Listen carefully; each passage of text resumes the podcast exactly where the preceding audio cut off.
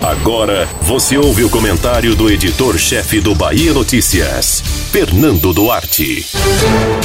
É algo incomum, mas não impossível de acontecer. Concordar com alguém da família Bolsonaro.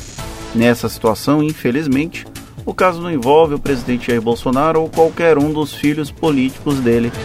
Trata-se da afirmação feita pela nora do presidente, Heloísa. Em resposta a um seguidor nas redes sociais, a mãe de Georgia foi categórica ao garantir que vai vacinar a filha.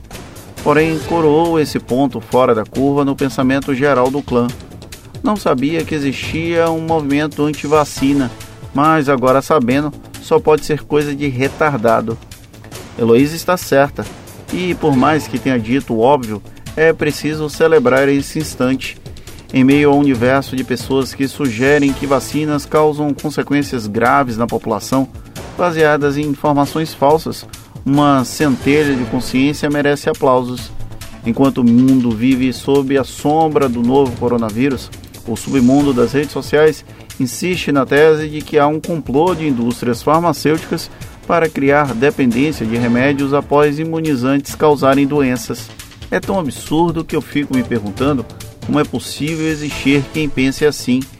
Esse movimento anti-vacina, nascido em países desenvolvidos, cujo acesso à saúde é melhor do que no Brasil, foi importado pelo viralatismo local. Lá fora, esses grupos ganham força ao disseminarem informações falsas que circulam livremente sem a devida contestação. A lógica das fake news é levada ao extremo de colocar em risco a vida de outras pessoas. O reforço desse argumento entre os brasileiros aconteceu em meio à discussão sobre as nacionalidades das vacinas contra o coronavírus. Após resultados promissores da Coronavac, desenvolvida pelo laboratório chinês Sinovac em parceria com o Instituto Butantan de São Paulo, o presidente Jair Bolsonaro fez a ressurreição do debate sobre a obrigatoriedade do imunizante.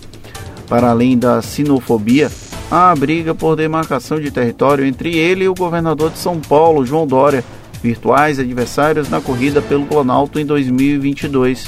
Ou seja, um embate político se sobrepujando aos interesses da saúde da população.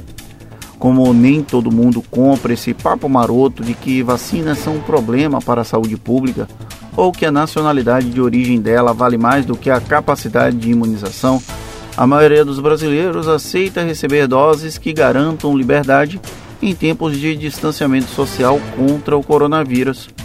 Tal qual Heloísa Bolsonaro, certíssima em garantir para a Geórgia as vacinas corretas.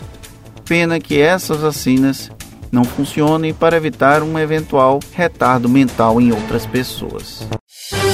Você ouviu o comentário do editor-chefe do Bahia Notícias, Fernando Duarte.